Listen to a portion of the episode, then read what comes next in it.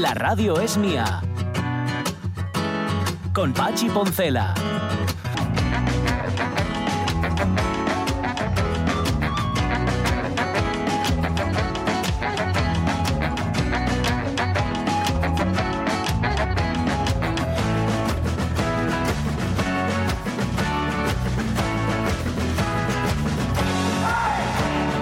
Las 12 y 16 minutos de la mañana, pues vais a llevar un susto ahora. Yo, bueno, voy a llevar un susto yo sobre todo, porque la saga de los Rius es- era primero una serie de televisión, que yo decía la radio, la radio, pero ahora vais a entender por qué lo de la radio. La saga de los Ríos fue la mayor superproducción que hizo Televisión Española en los años 70. Invirtieron pasta en esta serie que protagonizaban eh, Fernando Guillén y Maribel Martín. Y que duró, nada, 76-77. Es- Se basa en una novela de Ignacio Agustí, etcétera, etcétera. Bueno, gastaron mucha pasta.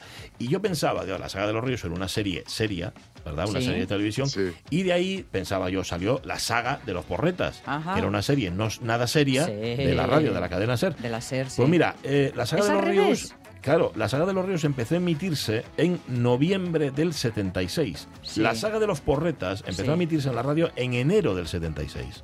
Es decir, diez meses antes se emitió la serie, la, la burlesca, digamos, la paródica, Sí. antes de la supuestamente original, lo que era más seria.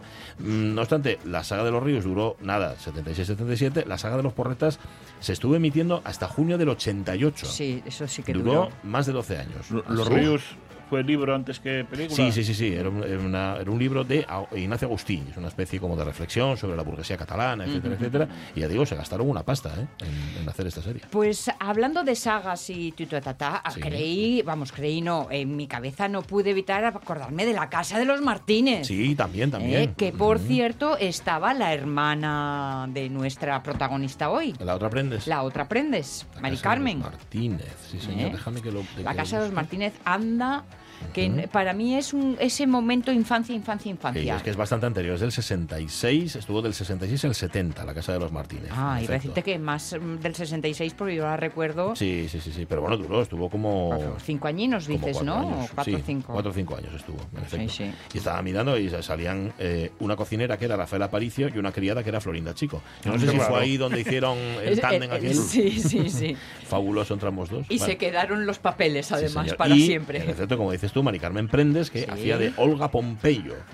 eh, que era el papel que ella interpretaba. Bueno, pues nada, sagas y familias y todo lo demás. Oye, Sagas la... y edas. Sí, y edas.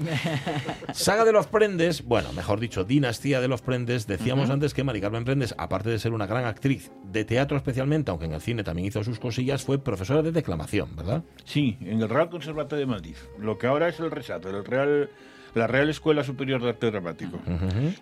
Cátedra que obtuvo en 1955. Toma. Queda Allí- con lo de la declamación queda todo muy ampuloso, muy... A mí me encanta el Sí, redichismo. Pero escucharla, escucharla ya la escuchasteis, ¿no? Sí. Antes no, no- no era, no era nada redicha, era No, muy no, natural, ¿eh? especialmente no. Ujú. O sea, no especialmente. Ujú. Bueno, y Ahí- ahí enseñó a muchísima gente, ¿no? Allí fue profesor en su fin de actores célebres y anónimos. Uno Sí. de ellos, un tal José María Pou, como Ole. lo conocéis, Mm. tras ser galardonado con el Nacional de Teatro del 2006, decía en una entrevista, hablaba de sus profesores admirados como Manuel Dicente y Mercedes Prendes, que Bueno. supieron envenenarme del veneno del teatro. Ujú. Y otra, así cualquiera del teatro, Nati Mistral, Ah, agraciada con el premio en el 97, sentenciaba, decía, yo adoraba a doña Mercedes Prendes como actriz y como persona, me deslumbraba. Creo haberle indicado ya en mi carta que esta niña tiene un carácter insoportable. Es desagradecida, soberbia y posee una acusada tendencia a mentir. No dudo de que en su establecimiento se corregirá. Ya lo sabe Jane. Es Jane. inútil que intentes embaucar al señor Blood con tus embustes. No se preocupe, señora Reed. Serán cumplidos los deseos de una bienhechora tan generosa como usted. Deseo que se la eduque, de acuerdo con sus posibilidades. Es decir, para que sea una mujer humilde y útil. Y si usted me lo permite, durante las vacaciones, Jane permanecerá también en su colegio. Yo no quiero ir a ningún orfanato. Prueba usted, señor Blue. ¿Con qué soberbia ¿Qué me... diría tío Bernard si viviese? Esta es Jane Eyre, que, la, que, la Jane a la que se refiere y la que protestaba tanto, y la benefactora es, en efecto, eh, Mercedes Prendes. Que si me sale Mari Carmen Prendes, tengo que pensarlo, ¿eh? Mercedes Prendes. Nati Mistral, que es otra de las grandes. Recuerdo la primera vez que la entrevisté hace muchos años que llegó al estudio con su caniche en, Ay, sí. en la mano. Como las divas. ¿eh? Como las grandísimas. Totalmente. sí. A ver si me acuerdo. A ver si, tal cual. A ver si me acuerdo de traigo yo mañana una carta que tengo de Nati Mistral. Oy, oy, oy, es que me escribió una carta de Nati Mistral. Oy, qué maja. Ay, madre. Para bien. Sí, sí, sí, Ah, sí. vale, una vale. carta para. Ay, sí, qué sí, maja. sí, Amor sí. obsoleto. No, no, no. que está muy- ya- bueno, a ver si me acuerdo. Vale, em, llega la televisión. Llega la y- televisión y, todo con- lo que estamos escuchando realmente se emitió por televisión. Sí, sí, se convirtió en una de las caras del nuevo medio. eh. Form- Formó parte del plantel de actores del canal y desde el principio de televisión española, a principios de los 60 y hasta su fallecimiento, intervino en decenas de espacios dramáticos de teatro televisado, como Estudio 1, novela o Estudio Teatro. La primera aparición fue en el capítulo La ventana y la guerra de Historias de mi barrio, que se emitió el 29 de abril del 64, y la última aparición el 13 de marzo del año 79, en el capítulo Anuncio por Palabras de la serie Que usted no mate bien. El único premio del que yo tengo noticia lo recibió en el 59. Ese año fue galardonada con el Premio Nacional de Teatro por la comedia Vuelve, querida Sheva, de William Inch, estrenada el 20 de enero del año 59 en el Teatro María Guerrera. Mercedes Prendes Estrada falleció en la clínica Nuestra Señora de Loreto de Madrid el 2 de julio del 81, a los 78 años. Sus restos fueron depositados en, en la sección dedicada a los actores del cementerio de la Almudena. Es de jus- de justicia recordarla 42 años después e intentar que no caiga en el olvido. Pues sí, la verdad que sí. Y no confundirla con el resto de sus hermanos. En concreto con Mari Carmen Prendes. que- Sí, con Luis es más difícil. Y con Luis, sí, con Luis ya más complicado. Aunque el que más trabajó, yo creo que trabajaron, a ver, trabajaron, seguramente trabajaron todos mucho, pero el mayor reconocimiento popular lo tuvieron los otros dos, ¿no? Sí, Mari Carmen, Mari por Carmen, desde supuesto. luego. el cine es el que da Sí. eh, eh, reconocimiento a posteriori. Sí. Porque queda más allá que la televisión. O sea, Ramón, que en el, el cementerio de la Almudena hay una sección de actores. Ayer me enteré. Ándale. cuando leí esto. Lo estábamos comentando ahora, me dice Ramón que mejor así no das vueltas buscando Pues que si quieres sí. encontrar a Yo, sí. yo tengo un sitio para donde ir. Claro. Yo siempre os cuento que siempre visito un cementerio cuando voy a las grandes ciudades Sí. y claro, siempre hay algún personaje que vas a ver y tal, ¿no? Sí, pues aquí sí, todos que los pongan todos juntos. Más fácil, más fácil imposible. Gracias, Ramón Redondo. 12 y 23 minutos de la mañana. Enseguida viene Lucía López Santos. Enseguida tenemos Moderno de otros tiempos con Carlos La Peña. Pero antes tenemos que hablar, tenemos que contar lo que nos habéis contado sobre el aprendizaje. Buenas tardes, pequeño Saltamontes. He aprendido muchas cosas, maestro. Has aprendido disciplina y has adquirido habilidades nuevas. Sin embargo, no te olvides de que la vida de un monje es muy simple y debe permanecer libre de toda ambición. ¿Quién está libre de defectos?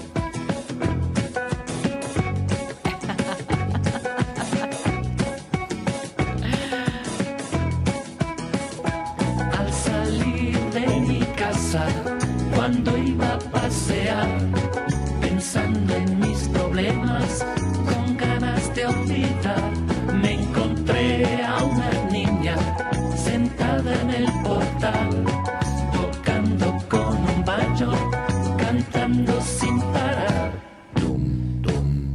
Enséñame a cantar, enséñame Oye, le tienes que dedicar a Miki. Claro, que Miki es en la historia grandona de la música española ocuparía un sitio importante, Sí. pero también hizo cine, Miki. Es verdad. Así que, que, que además el ya asturiano, asturiano, igual, investiga por ahí, Ramón Redondo. Esto lo dejamos, Investigaré ¿eh? a ver qué encontramos. Bueno, aprender a golpes o aprender con paciencia, enseñar con paciencia o no. ¿Qué dicen los oyentes? Bueno, que lo que más le costó aprender a Rego fue la teoría de conjuntos.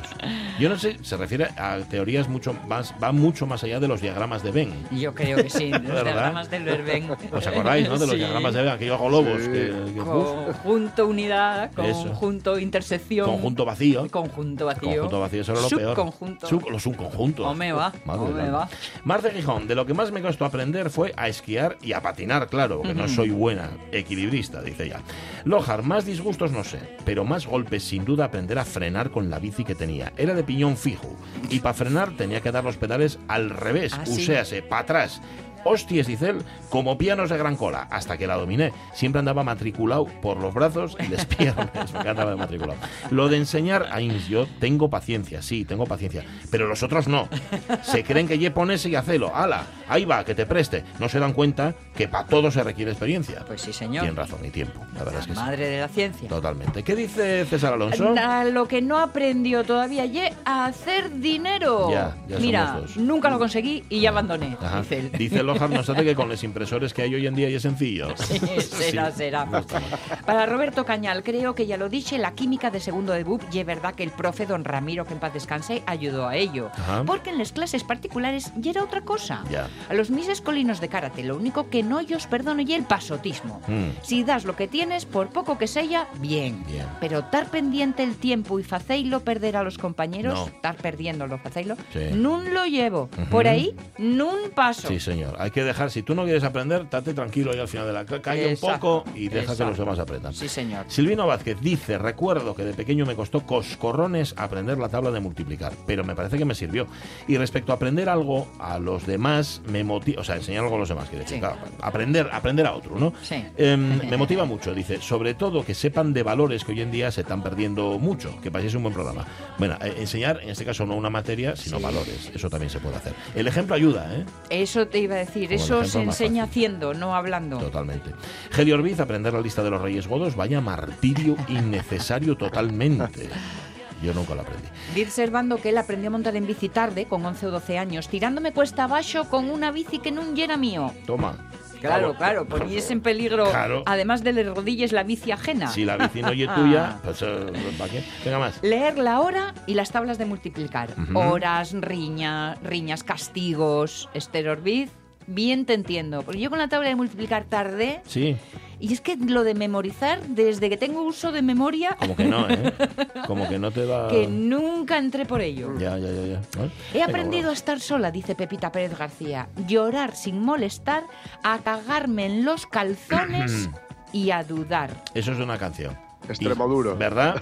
Pero, Extremoduro, Apostaría extremoduro. por ello. sí, sí, pero sí. ole, ole, ole a esta forma de estar en la vida. Sí, señor, sí, Incluido carga- cagarme en los calzones, que por eso dije el cagarme tan dicho. Ya, ya. Con por- lo pudorosísima que soy yo, Ya madre lo sé, madre. pero bueno, lo subrayaste. Em, dice, dice, dice, dice Armando Nosti, a vivir. Buena. Que sí, eso se aprende a golpes. Los maestros que tuve tenían la mano ligera, dice Rubén Cardín. Entonces lo que mejor aprendí fue a esquivar los palos. y dice, vínome bien, vínome bien. Bastante. Venga, más, más. Para María C. Lorenzo, yo soy muy buena, no tropiezo dos veces en lo mismo. Mira. Y supongo que como le pasa a todo el mundo, el golpe más duro es cuando das tu confianza a alguien y la traiciona. Tener una persona estable y sensata al lado ayuda mucho a superarlo, así que gracias, Mm, mi Oshuan. qué guapo. Ya en cosas prácticas, el sacarlo, al sacarlo ya con una edad, el teórico de carnet de conducir se me atragantó. Mm. Sin embargo, el práctico no. Debe ser porque no me gusta conducir con una eso. mano sacada por la ventanilla ondeando el viento, como en el anuncio. O porque no tengo un BMW, También puede influir. pero Sí, sí. conduzco ¡puf! y ya tengo muchos kilómetros a cuestas. Bueno, pero le costó, le costó aprender. Bueno, Alicia García López, sin ninguna duda, la cabeza en el agua. 14 años en Aquagym y no era capaz. 14 años, ¿eh? Y este curso por fin lo conseguí. Mira, no me lo pude creer. Y lo que lo disfruto, ¡Ole, Alicia, Qué bien, campeona! superó ese miedo. Sí, Los señor. idiomas nunca he sabido estudiarlos, dice Mendoza Hurtado. Recuerdo un día traumático en EGB. Sí. Empezábamos el día, allá por los 70, con un problema de matemáticas. Aquel día era una división, Hmm. nada problemática. Fui egebesiano de todo sobresaliente, pero aquel día no salía. Y me tuvo el maestro don Luis repitiendo el ejercicio toda la mañana mientras el resto de la clase hacía lo que tocase. A media tarde se dio por vencido. Me había pasado prácticamente el día entero haciendo una simple división donde siempre en todos los intentos cometí exactamente el mismo error. Terrible. Oye, una piscina por parte de don Luis, igual Ya. te hubiera sacado del Claro, embrollo, ¿no? O que lo hubiera cambiado y dice, mira, no, deja de hacer esto, ponte a hacer otra cosa y luego vuelves con ello. O te hago lo mismo, pero con otros números. También, también. Y, y así ves, porque el, el fallo era de procedimiento. Claro. Eso está claro. Vale. Blanca Pérez Soto, venga, rematamos. Pues para Blanca lo que más me cuesta es esto de la tecnología de móviles, ordenadores y todo eso. Siempre que ando con ello acabo armando alguna, como cortando la conversación, compartiendo sin enterarme o querer o, o a saber. Ya. Como no me gusta mucho, pues no me aclaro con ello y seguro que es por falta de interés. Pues es posible. Hay cosas que no las aprendes porque no te interesan ni lo más mínimo. Y mira, Vincent Pérez, desde, espero que sea el actor, desde Steinfurt, Alemania, o ¿qué tal Vincent? Soy un modelo del año 67 que pasó por la línea de producción de los muy píos padres jesuitas. En segundo de GB me separaron el lóbulo de la oreja derecha a base de tirones.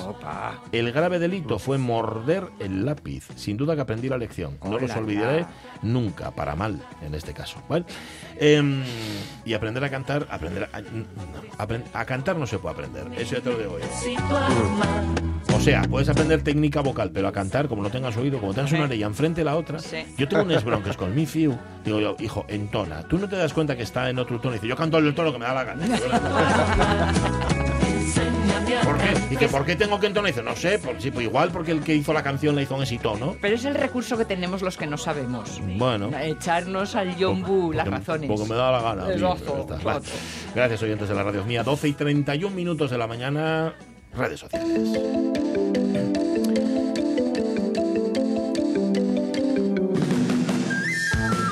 Mira, justamente viene de aprender Lucía López Santos. ¿Cómo estás, Lucía? Muy buenos días. Buenas, bueno, de enseñar más que de aprender Ah, hoy. vale. pues, entonces vienes de aprender a otros. ¿no? Eso, bueno, sí. Vale, vale, vale. Bueno. Oye, ¿Y qué, ellos contaste? eso, ¿podemos saber qué enseñaste? Sí, pues cotillear. nada, A hablamos ver. de redes sociales, de marketing, de, bueno, de esas cosas a las que me suelo dedicar. Bueno, está bien. Te dedicas de redes sociales, sí. Muy bien, muy bien. Con tanto éxito desde hace tantos años, además, en Cactus Comunicación, que lo decimos poco, y que es una empresa que aquello. Bueno, no es una empresa, es que se convertían en tus mejores aliados. Bueno, ya Un estilo está. de vida, ¿eh? Un estilo de vida. Es una forma de estar en el mundo, en efecto. Bueno, ¿y a, y a nosotros qué nos vas a enseñar hoy, por Pues cierto? mira, hoy vamos a hablar de, de nuevo, y valga la redundancia, de una novedad. Y Ah. es que vamos a hablar de una nueva plataforma, y en este caso es una plataforma de streaming. Eh, los streaming, ya verdad, eh, la verdad es que últimamente se han convertido eh, en uno de los recursos más utilizados, es decir, las publicaciones en directo, de Sí. ya sean de eventos, de si no hay que acordarse solamente de Luis Enrique en el Mundial, por ejemplo, ¿no? Por ejemplo. Sí. Por ejemplo. O la Kings League, que nació también a través del streaming y que ahora ya ha dado el salto a los medios nacionales, ¿no? De, que, que está- bueno, ya se emite en la televisión generalista. Sí. Entonces ahora eh, vamos a hablar de Kik, ¿vale? O sea, K-I-C-K. Y es una, pla- es una plataforma que está dando bastante que hablar últimamente porque, bueno, está sobre todo prometiendo grandes sumas de dinero a todas las personas que generan contenido en su red social.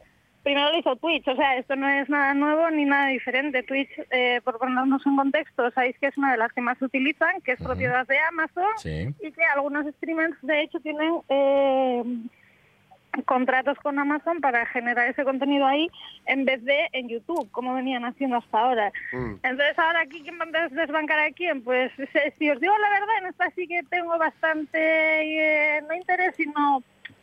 eh, me da Curiosidad. buen rollo, ¿sabes? Sí, Ya. no, me da buen rollo, me da buen feeling porque lo que promete, entre otras cosas, sobre todo en el tema del dinero, que es lo que vamos a, de lo que os voy a hablar ahora. Sí. pues bueno, es interesante. Eh, Twitch está ofreciendo a los streamers un 50% de los ingresos que genera a través de suscripciones, ¿no? O sea, pero no solamente Mm. es eh, las retransmisiones en directo, sino que también, pues si tenemos suscriptores, esos suscriptores pagan un dinero mensual por el que tienen un derecho a acceso, digamos, más exclusivo. En cambio, Kik va a ofrecer el 95% para los creadores de contenido, joder, un 45% más, ¿eh? Para Mm. los creadores de contenido, mientras que ellos solamente se van a quedar con el 5% de esos beneficios. Ujú. M- Mucho pe- esperan ganar Muy para que un 5% les baste. Tal cual. Vamos. Claro, o sea, la idea, claro, aquí la idea es que va- de momento no hay publicidad, todavía no está funcionando al 100%, sino que es una versión beta en la que nosotros, si queremos, nos podemos registrar y vamos a decir un poco, o sea, sobre todo como creadores de contenido, ¿no? Nos registramos, decimos qué canal, qué tipo de canal queremos hacer, cómo le llamaríamos y entonces ellos nos dan el ok o no. En función de eso ya, pues vamos a poder empezar a generar ingresos. ¿Qué pasa? Que no solamente es esto, ¿no? Porque los de Kik además dicen, es que no solamente vas a generar ingresos por los suscriptores, porque no va a haber Mm. suscriptores, sino Mm. que va a ser a través del contenido que vayas creando, Ah. eh, de todos esos directos, de, los, de la publicidad, de los patrocinadores, etcétera. Entonces, bueno, eh, en ese sentido, a nivel monetario está muy bien y luego tiene otra idea cosa muy interesante y es que la mayoría de las plataformas en streaming, como que una vez que generas el dinero, aguantan un tiempo para poder para poder ingresártelo a ti en, nuestras, en tu cuenta. Mientras que Kik lo que nos está diciendo es que en el propio día, si yo genero, yo que sé, X ingresos, pues esos ingresos ya me van a poder hacer una transferencia directa para que yo los tenga directamente, valga la redundancia, de nuevo, eh, eh, en nuestras cuentas. Eh, entonces, bueno, de momento, eh, lo que os decía, tenemos que esperar a que se estandarice sobre todo, pero ya está funcionando, o sea, ya si queremos podemos empezar a registrarnos.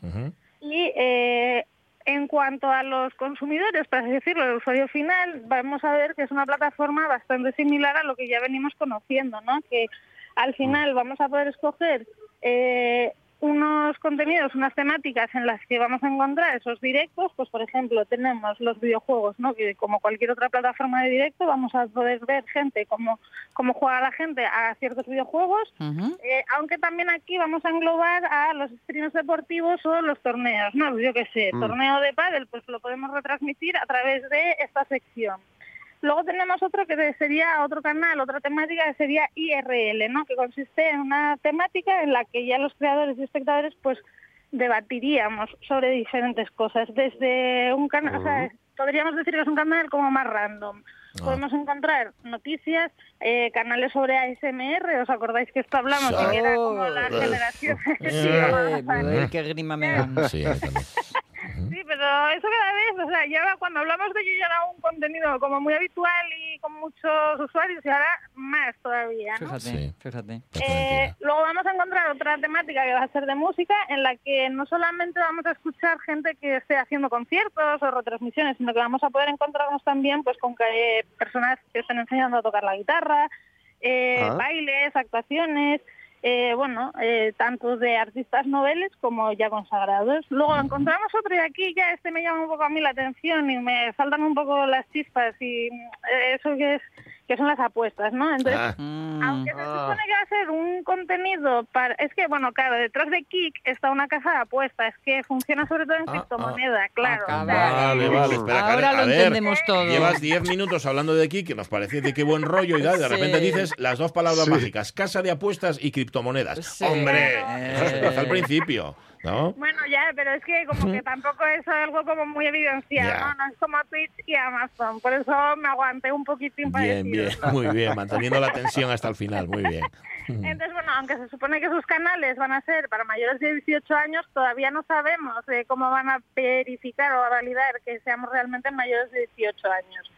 Eh, luego tendríamos los de creatividad, ¿no? Que aquí ya pues estaríamos encontrando pues a lo mejor body painting, ¿no? Que hay mucha gente que se dedica ahora, eh, sobre todo en TikTok, a contar el proceso de cómo se pinta la cara entera, yo qué sé, de los personajes ahora que está tan de moda la sirenita, ¿no?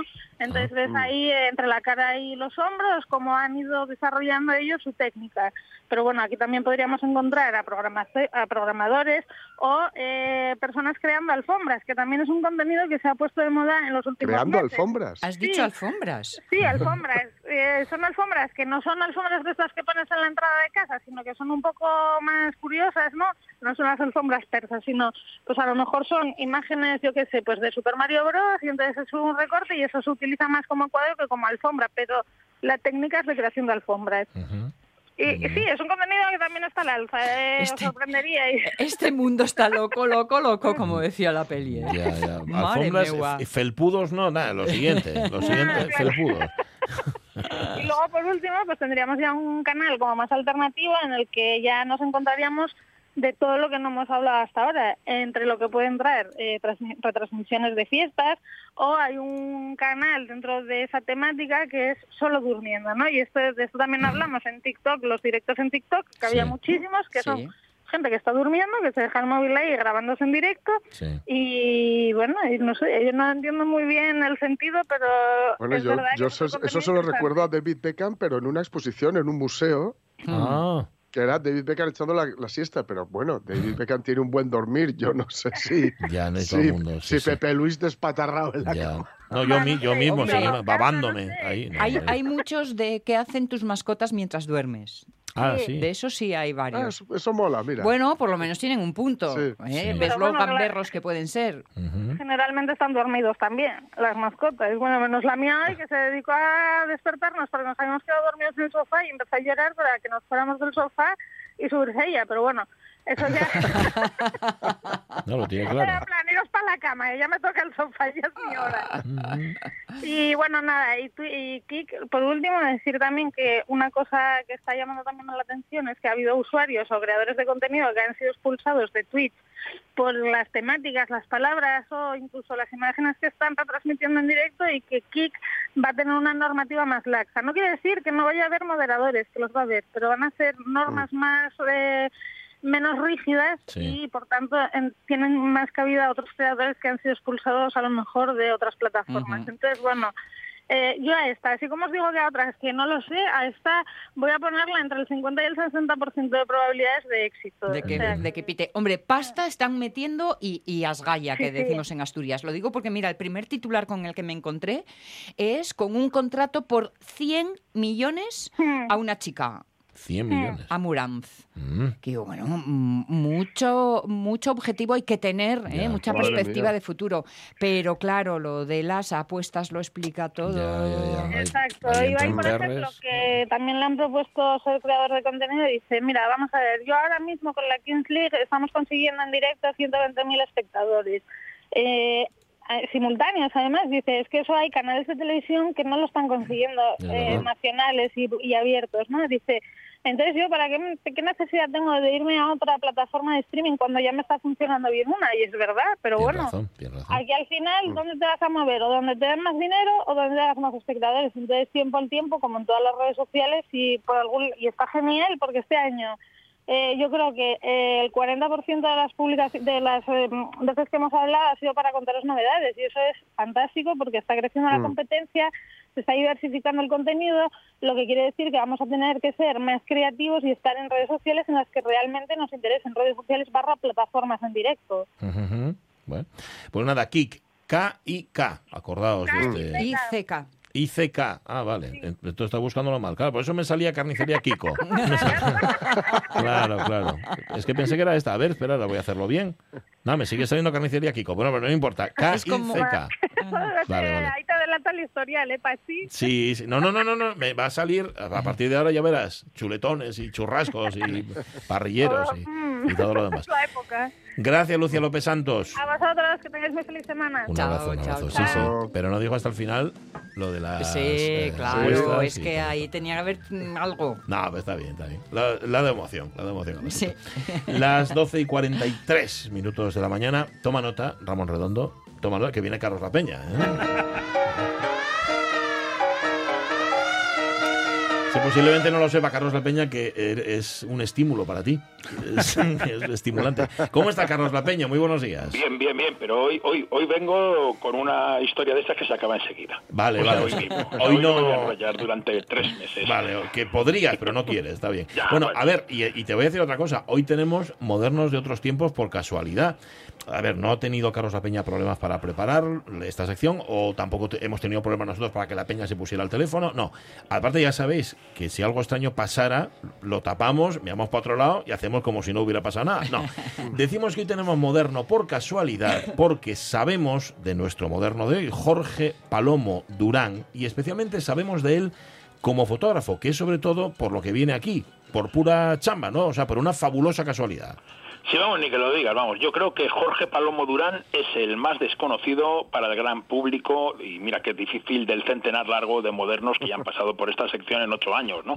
Vamos, si buscas su nombre en Google, eh, las únicas entradas que le hacen referencia son de hace apenas unos días y son a cuenta de una magnífica exposición de fotos, una magnífica exposición, pues, o sea, fíjate si es magnífica, que yo he participado de alguna manera en Ah, ella, sí. Sí, ya que se ha inaugurado esa semana en la sala Amos Salvador de Logroño, con el título Jorge Palomo Durán, un fotógrafo inesperado. Una exposición grande con más de 150 fotos inéditas que va a estar en la capital riojana hasta finales de agosto y que si este verano pasáis por allí cerca, pues aparte de tomaros unos vinos, no os deberíais perderla. La exposición se titula Jorge Palomo Durán, un fotógrafo inesperado, y está en la sala Amos, Amos, Amos Salvador, Salvador. Amos Salvador de Logroño. Vale, ya hemos, ya hemos metido la cuña. Bien. Sí. Hecha la publicidad, Carlos La Peña, ¿puedes explicarnos por qué la casualidad es tan importante en esta historia? ¿Mm? Pues mayormente porque la aparición del fotógrafo Jorge Palomo Durán fue una cuestión de suerte, vamos, de casualidad, de chamba, de potra, de como queréis llamarlo. Fue un encuentro azaroso que se produjo hace no más de cuatro o cinco años. En una obra, en una casa de Logroño, entre un montón de trastos, había dos cajas de madera cerradas. El encargado de la obra había recibido la orden de tirar a la basura todo lo que había en la casa, pero le llamaron la atención aquellas cajas y se le ocurrió abrirlas y mirar qué tenían dentro en buena hora que lo hizo, porque las cajas estaban repletas de placas fotográficas de cristal estereoscópicas. Había unas mil en cada caja, ¿no? Bueno, antes de que me preguntes, te voy a decir que lo Sí. que, que lo de estereoscópicas es que cada placa tiene dos imágenes muy similares que están separadas por una distancia muy corta, vamos, más o menos como la anchura de la nariz. Y es una placa en la que se pueden ver en tres se pueden ver en tres dimensiones porque tiene una fotografía para ver con cada ojo, o sea, es decir, una con el ojo derecho y otra con el ojo izquierdo, algo que es imprescindible para poder ver en tres dimensiones. Si no me creéis, tapaos un ojo y ya veréis como todo lo que veis es plano, ¿verdad? Así sin volúmenes. Bueno, pues ya cerrado este paréntesis de la estereoscopía, pues volvemos con el responsable de la obra, que llamó a un amigo suyo, coleccionista de antigüedades, y le dijo que si quería podía pasar a por ellas y que si no las iba a tirar, ¿no? Este señor las recogió y las guardó en una casa de pueblo sin darle mayor importancia. Eso sí, como no sabía mucho de fotografía, indagó entre sus conocidos para ver si aquellas fotos viejas llenas de trenes, de puentes, de obras y de viajes podían tener algún valor.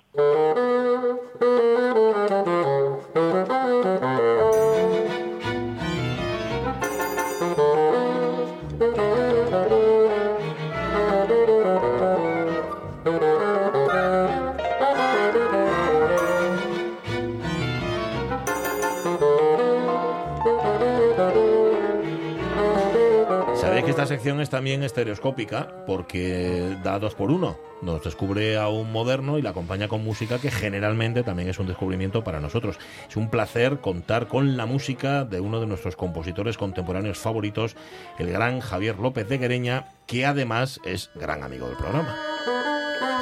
Y hoy nos va a acompañar con sus seis simpáticas danzas para orquesta de cámara, una obra del 92 que se estrenó, lo estrenó el grupo Círculo con José Luis Temes a la dirección. Esta es la versión de John Falcone, del gran John Falcone, con Ujú. fagot principal de la OSPA y además amigo también de este programa, con lo cual todo...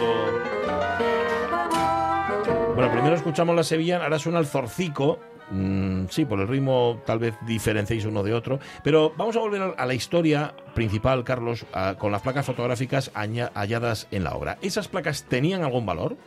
Pues ya lo creo que lo tenía, Tenía, ¿no? ¿eh? porque el coleccionista se puso en contacto con un profesor de instituto que era experto en retablos religiosos.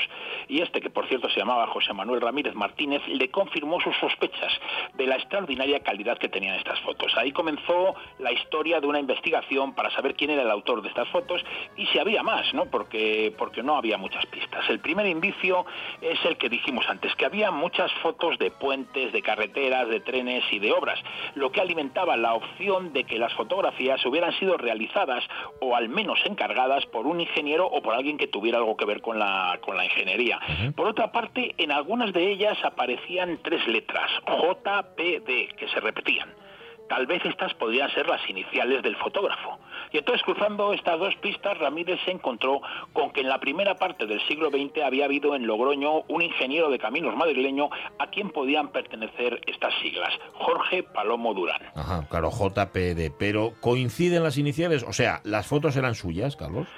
Pues sin duda era la posibilidad más razonable, pero bueno, siempre había que comprobarlo, ¿no? Ya. Entonces este señor se puso a la búsqueda de algún descendiente del ingeniero que había muerto en Logroño en 1942 y resulta que lo tenía más cerca de lo que pensaba porque un conocido suyo era nieto de Jorge Palomo. Este le dijo que sabía que su abuelo, a quien no había conocido porque había, él había nacido antes de que se muriera, o sea, después de que se muriera, había sido aficionado a la fotografía, que eso sí lo había oído y que le sonaba que tal vez su primo mayor conservaba algunas de ellas, ¿no? No estaba seguro, pero que le iba a preguntar. Y resultó que el nieto mayor de Jorge Palomo conservaba otras dos mil y pico fotografías de la colección de su abuelo.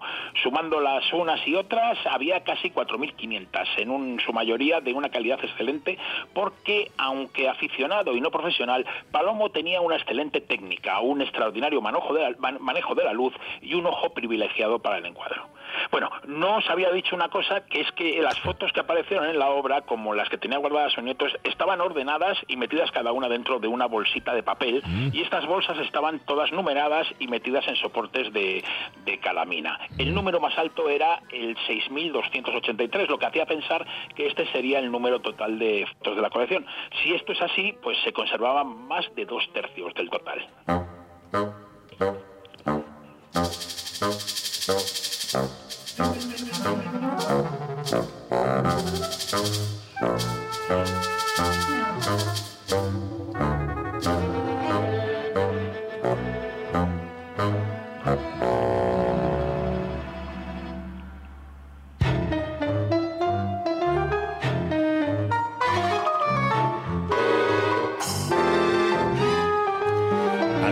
escuchábamos la sevillana y el zorcico, ahora escuchamos el tango de las seis simpáticas danzas para orquesta de cámara de Javier López de Guereña, compositor, ser humano excepcional, nacido en Bilbao en agosto del 57,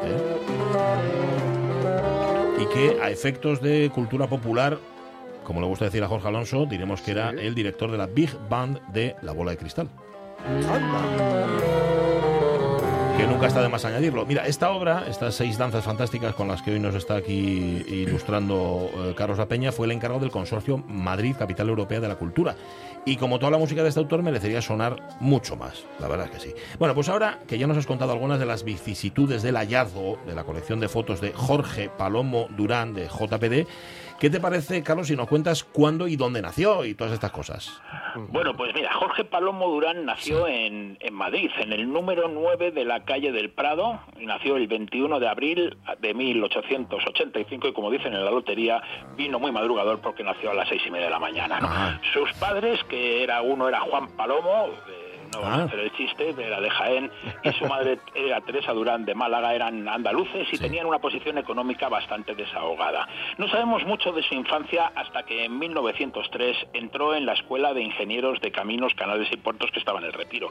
Entrar allí no era sencillo porque las pruebas eran muy exigentes y requerían de una preparación que costaba mucho tiempo y sobre todo mucho dinero porque las academias eran muy caras. ¿no? El caso es que Palomo entró en la escuela con el número 4 de una promoción de 10 alumnos en, en el año 1903. Tras cinco años acabó la carrera, pero en el viaje de fin de, de estudios perdió un puesto en el escalafón y fue el quinto de su promoción. Algo que, que parece poco importante, pero que le afectó bastante porque los cuatro primeros tenían becas de ampliación de estudios en el extranjero y él pues se tuvo que quedar en España. Pues qué pena. A ver, ya en aquellos años de estudiante empieza a desarrollar dos aficiones artísticas que va a mantener toda su vida. Una es el teatro y otra es la fotografía. Sí, vamos, era un gran aficionado al teatro y además sobre todo a la zarzuela, y no solo como especta- espectador, sino que también hizo sus pinitos. ¿no? Ya en 1905 aparece en el Semanario de Guadalajara, que tiene el nombre más bonito de la prensa española de siempre, vamos, Flores y Abejas, que es una maravilla, eh, aparece como participante de una, en una función teatral en el balneario de Trillo, donde luego colocaron la central nuclear y ya jodieron el balneario. ¿no? Pero vamos, más adelante en Logroño va a llegar a formar una compañía de teatro aficionada que con gran éxito organizó bastantes funciones benéficas en el teatro bretón. Palomo, como ingeniero que era, pues sabía mandar, se le daba bien y además contaba con cierto gusto artístico, así que era el director de la compañía. Aunque si era necesario, sacaba a pasear su bella voz de barítono, pues como el día aquel que tuvo un éxito extraordinario cantándose el Felipe de la verbena de la Paloma.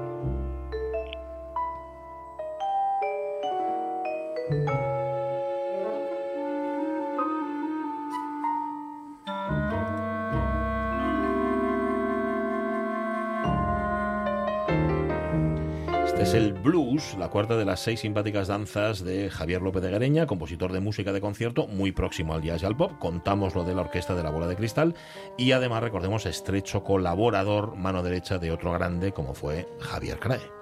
Aunque las fotos que aparecieron recientemente son posteriores, son de entre 1912 y 1942, Palomo también empezó, eh, Carlos, con la fotografía ya muy joven, ¿no?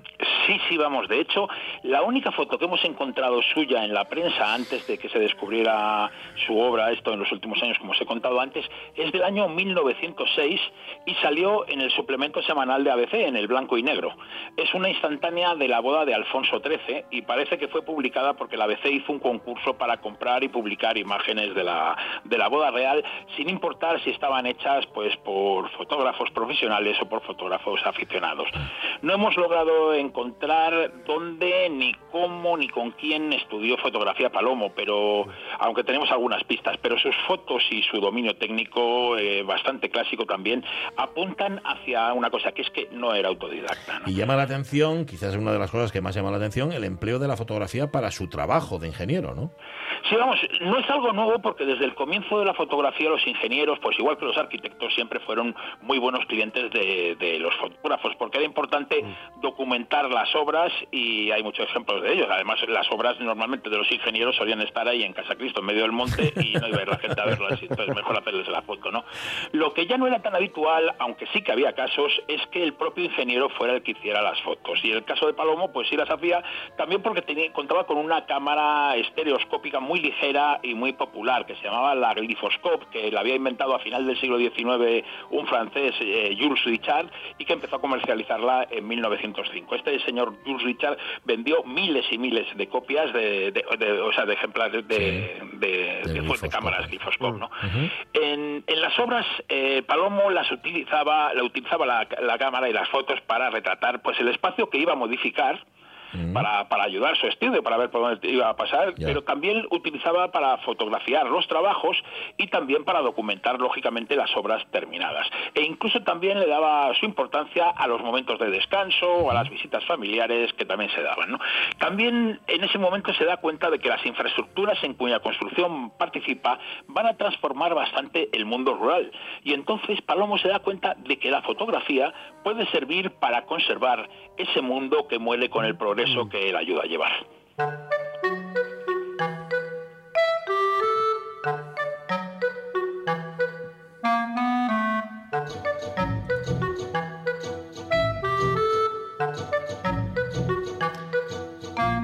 Este reggae cierra las seis simpáticas danzas para orquesta de cámara de Javier López de Greña, compositor que nos llena de alegría con cada obra que escribe y que ojalá fuera más grabado. ¿verdad?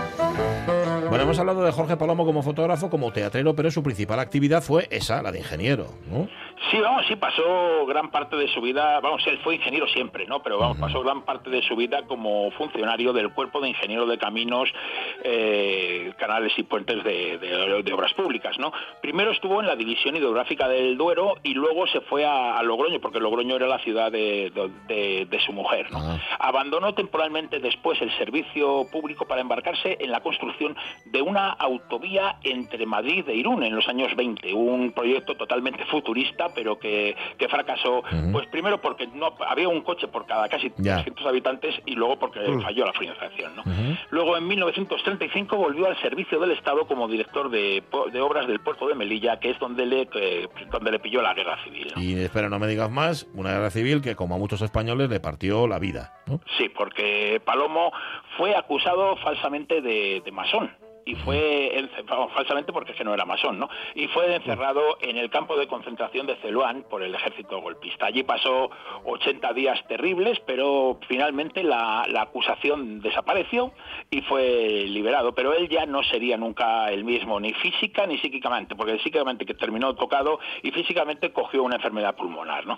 Después, rehabilitado por el ejército felón, pues fue destinado como ingeniero de obras públicas de Granada, puesto en el que estuvo hasta 1942, año en el que, como una pesadilla, retornó la acusación falsa de masonería en una causa del Tribunal Especial para la Represión del Comunismo y la Masonería.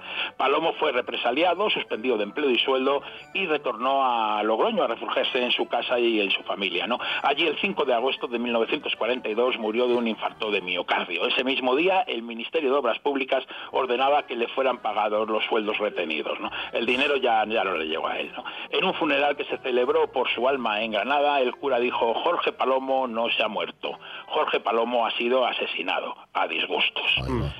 Ya sabéis, si pasáis por Logroño, no os perdáis la exposición Jorge Palomo Durán, un fotógrafo inesperado en la sala Amor Salvador, porque es una joya, ¿eh? Habló claro el cura, ¿eh? Sí, sí, Sí. En, en Sí, aquel sí, sí. funeral. No, es lo, Madre habi- mía. no es, no es lo habitual. Ha sido asesinado a disgustos. Qué historia, ¿eh? La de Jorge Palomo Durán, que en efecto podéis revivir en esa exposición. Gracias, Carlos La Peña, por la historia y por la música, como siempre. Un abrazo. Muchas gracias, un abrazo. Hasta el lunes. Abrazo.